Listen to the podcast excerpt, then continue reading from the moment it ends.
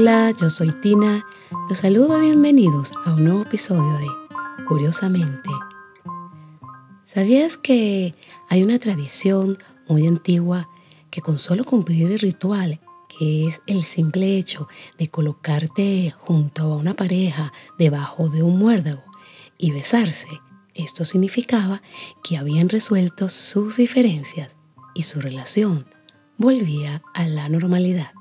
Si vives en un país en donde no se practica este ritual, muy probablemente ya lo has visto en muchas películas alusivas a la Navidad. Así que todos tenemos conocimiento de la existencia de esta tradición, pero posiblemente nunca nos hemos parado a pensar en el origen de ella.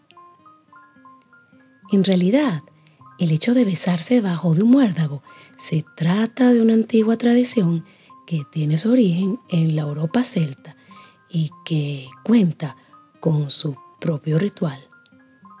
Desde tiempos antiguos, el muérdago ha sido una de las plantas más mágicas, misteriosas y sagradas del folclore europeo. Y es que el muérdago es un arbusto de color verde que puede medir hasta un metro, semiparásita de troncos y ramas de los árboles, principalmente de robles, encinas y álamos. Su fruto es una baya blanquecina, traslúcida, al madurar en otoño, con un jugo pegajoso denominado liga. Desde sus orígenes, este arbusto ha venido siendo un símbolo de la fertilidad en cualquier tipo de ritual debido a su gran facilidad para reproducirse, por lo que fue utilizado por diferentes culturas para sus rituales.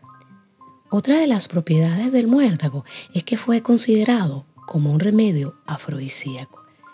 Y este fue el motivo por el que en muchos hogares se colgaba una rama de muérdago en la entrada con el objetivo de que la planta atrayera buena suerte, fecundidad, amor y paz. Por otra parte, le otorgaron el poder de proteger a todo el que la utilizara. Por ello, lo colgaban sobre las cunas de los niños para evitar que sufrieran mientras dormían. Así evitaban cualquier mal y estaban protegidos si las hadas querían robarlos. Por otra parte, los escandinavos creían que el muérdago era una planta de paz, por lo que cuando iban a declarar la tregua al enemigo, se ubicaban debajo de esta. Tanto es todo lo que les otorgaba esta planta que el muérdago era considerado un elemento sagrado de la naturaleza. De hecho, cuentan que los muérdagos más valiosos eran aquellos que crecían en los robles y que para poder cortarlos debían pedir permiso a la planta. Cortarlo de una sola vez cuando la luna llena durara seis días y la planta no podría tocar el suelo, o de lo contrario, padecerían de maldad para el resto de sus vidas. Ahora bien, el muérdago tiene su propia leyenda.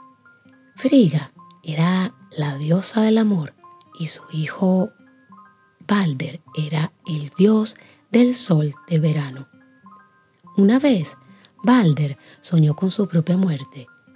Quedó muy preocupado y le dijo a su madre el sueño tan extraño que tuvo. Friga quedó tan preocupada como él y no solo por la vida de su hijo, sino también para la vida de la tierra, porque sabía que sin Balder toda la vida de la tierra llegaría a su fin.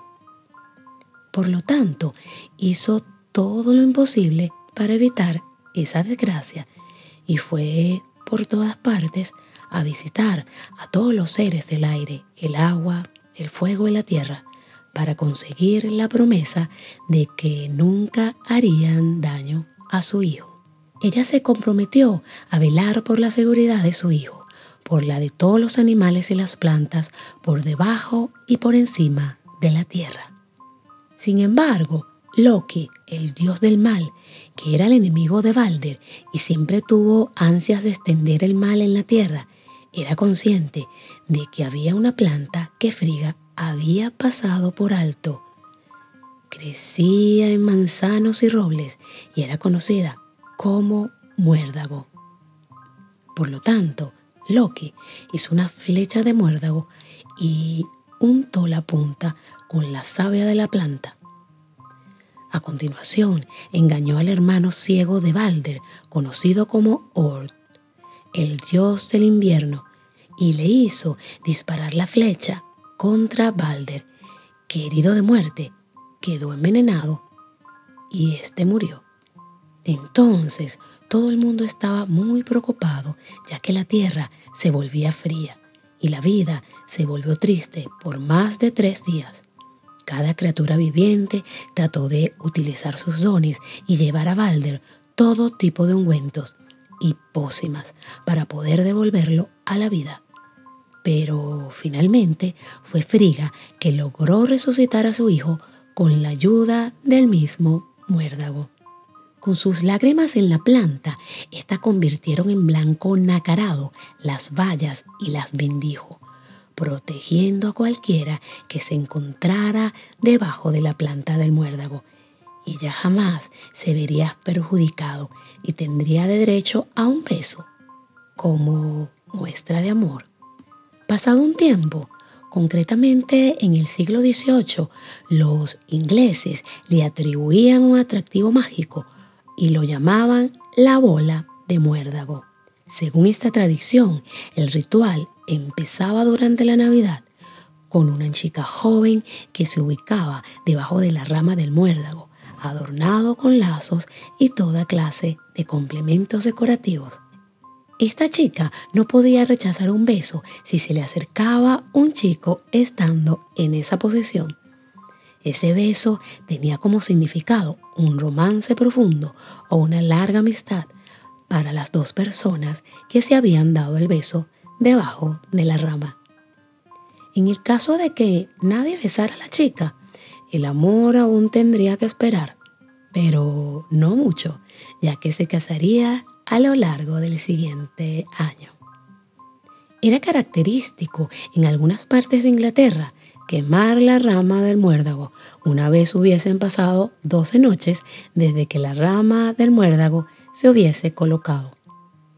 La tradición dice que si no se retira pasado este tiempo, los chicos y chicas que se han besado bajo este no se casarán jamás, ya que supondría mala suerte.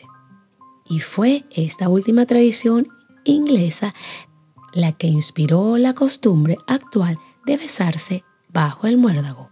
Incluso si el significado pagano inicial de esta planta ha caído en el olvido, la costumbre de intercambiar un beso bajo el muérdago todavía se puede encontrar en muchos países europeos y en otros países de habla inglesa, como Estados Unidos, Canadá o Australia.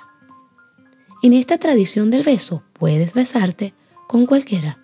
Lo único que se necesita es que una pareja esté parado debajo de la planta del amor. Y ahora, quizás que conoces la tradición, muchos se animen a colocar un muérdago durante las navidades.